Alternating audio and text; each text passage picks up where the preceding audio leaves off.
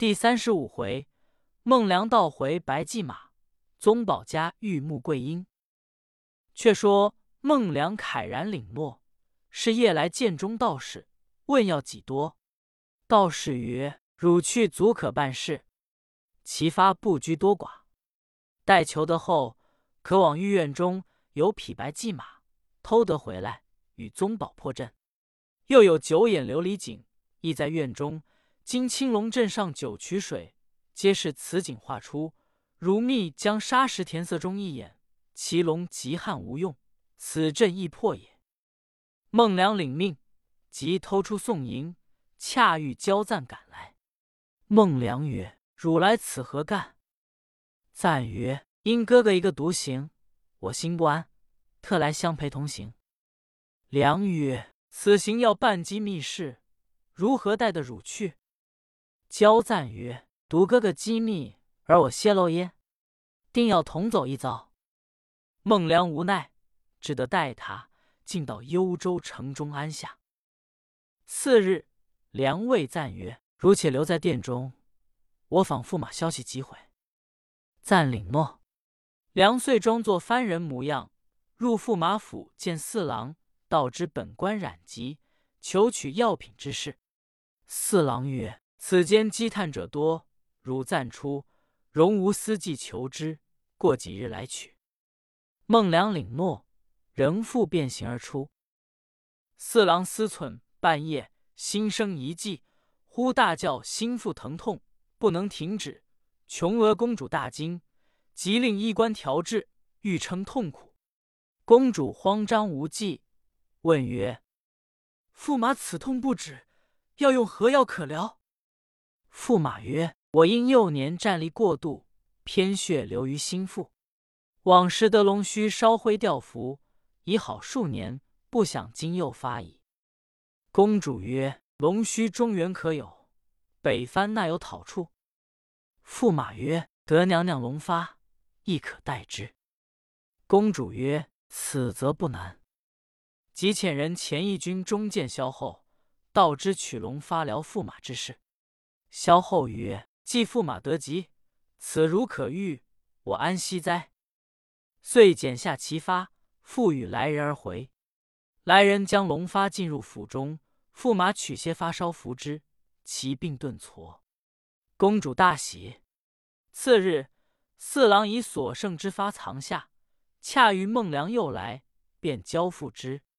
孟良接过，进回殿中，付与交赞曰。汝将此物先去，我干事完日，随即还矣。焦赞领诺，带龙发星夜出幽州去了。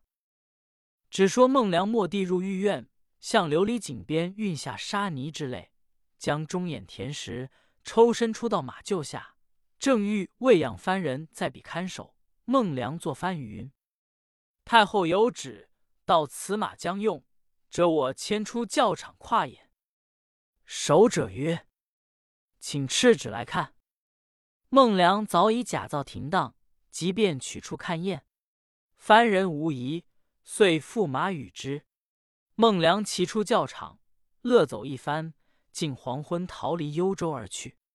彼及番人得知，随后追赶，已走去五十里城矣。孟良偷的白骑马，走了一夜，回到军中，见中道士。告知干完二件大事，道士曰：“不枉为杨家之部下。”次日，请主上龙须，均以龙发暗方一至六十，一副便全。真宗闻道士医好六十，不胜之喜，宣入帐中问曰：“汝愿官职荣身，还是只图重赏？”道士对曰：“贫道迷路之性，不愿官职，亦不愿金赏。”贫到此来，非但调理杨将军，还要与陛下破此阵而去。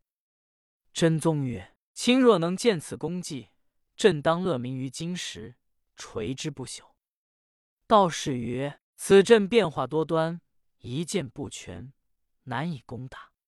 容臣只是宗保行之。”帝允奏，遂以中道士全授辅国福运正军师，除御营以下将帅。并依调遣，不必奏闻。道士谢恩而退，来见六使。六使拜谢不已。中道士曰：“尊样幸得安全，贫道当与令嗣破此阵图。”六使即唤过宗保，拜中道士为师。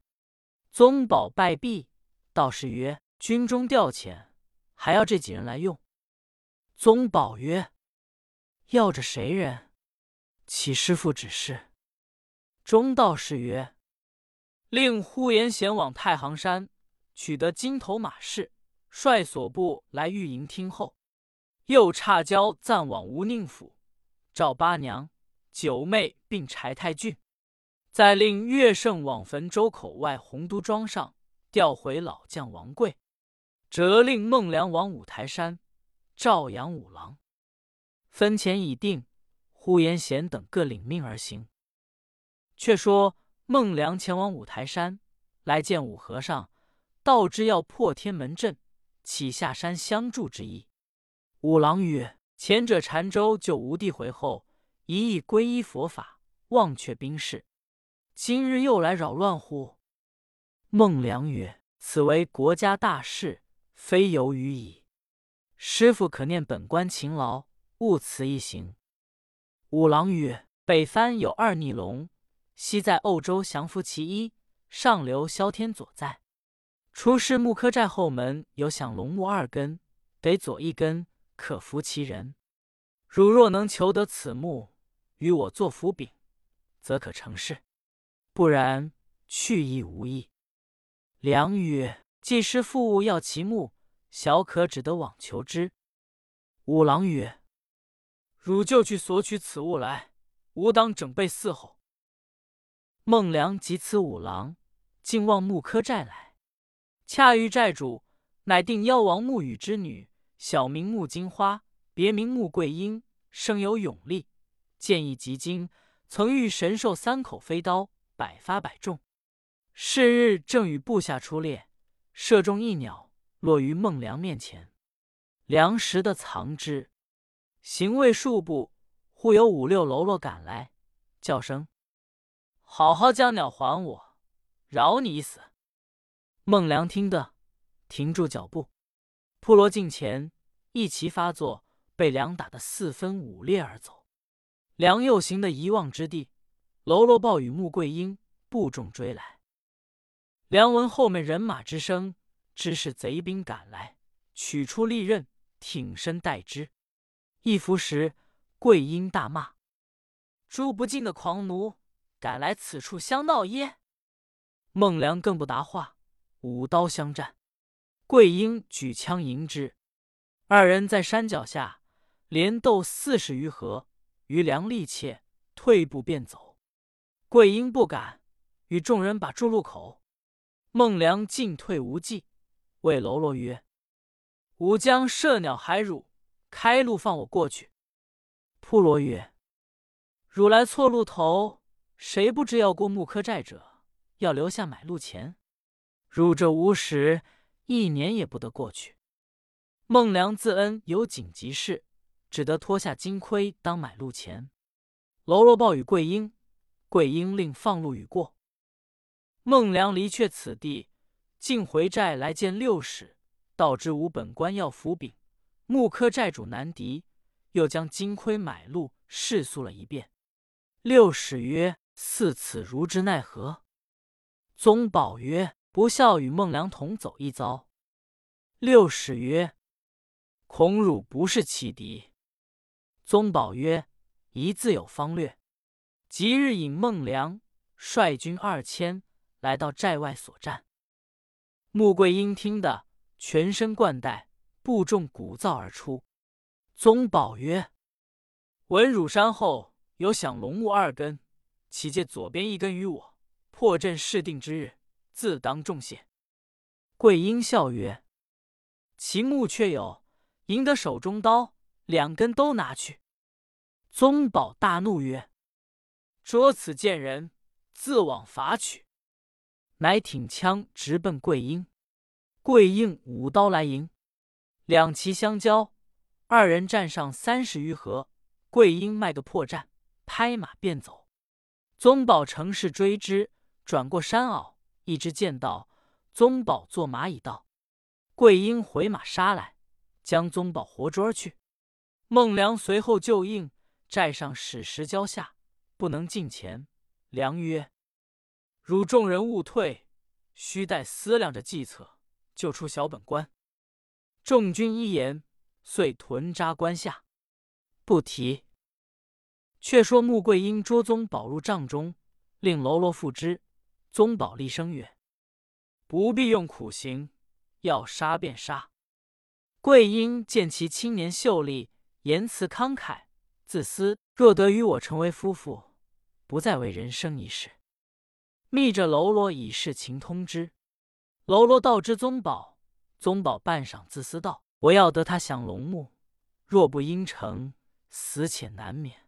莫若允其请，而图大计。”乃曰：“寨主不杀于我，反许成因，此莫大之恩也。敢不从命？”喽啰以宗保之言回报，桂英大喜，亲扶宗保相见，令左右整备酒礼相待，二人欢悦。饮至半酣，忽寨外喊声大震，人报宋兵攻击。宗保曰：“既蒙寨主不弃，还请开关与部下知之，以安其心。”桂英依其言，令扑罗开关说之，放孟良入帐中。良见宗保与桂英对席而饮，知是好事，乃曰：“小本官在此快活，众人胆亦惊破。”宗保以寨主相顾之意道之，良曰：“军情事急，当即回去，再得来会。”宗保欲辞桂英而行。桂英曰：“本待留军于寨中，既容事孔总，只得允命宗保进出寨来。桂英直送至山下，似有不舍之意。”宗保曰：“倘遇救应之处，特来相请。”桂英领诺别。后人有诗赞曰：“甲士南来战阵收，英雄到此喜相投。非为免祸成阴偶，从此家人志愿仇。”宗保率众军回见六使曰：“不孝交锋，误被木寨主所捉，蒙彼不杀，又与孩儿成亲，特来请罪。”六使大怒曰：“我为国难为您，坐卧不安，汝上贪私爱！”而误军情耶？喝令推出斩之。左右正待捉之，令婆急来救曰：“我孙儿虽犯令，目下正图大计，还当便宜放之。”六使曰：“尊母所言，全求起于军中，待是您之后问罪。”孟良曰：“本官息怒，小本官结因，诚不得已，特为降龙木之故，妄设其求。”六使不允，竟将宗保囚下。次日，梁密人军中见宗保曰：“事件中道士言小本官盖有二十日血光之灾，在此磨折，只得忍耐。”宗保曰：“吾知心事，唯汝知之。木寨主英雄女流，且军中用得此人，必获大利。如再往见之，一者求降龙木。”二者着他来相助，孟良领诺，即日进义木柯寨见桂英，说知本主特来相请，并要求取降龙木之由。桂英乃曰：“正带着人迎请如主，我如何离得此地？速归拜上小本官，再不来时，我部众来斗也。”孟良听罢，愕然曰：“既寨主与小本官成其佳偶。”正以往军中约会，何故出不睦之言？穆桂英怒曰：“当日我少见识，被汝引去，今又来摇舌。若再说，是我刀利否？”孟良不敢应，退出在外，思忖一计道：“若不用这毒心，彼如何折肯下山？”至黄昏左侧，余良密往寨后放起一把无情火。正值九月妖气，夜风骤起，霎时间烟焰冲天，满谷通红。木柯寨四下燃烧，众铺罗大惊，齐来救火。孟良提刀入桂英寨内，将其家小杀去一半。比及得知来赶，却被孟良砍伐降龙木二根，奔往五台山去了。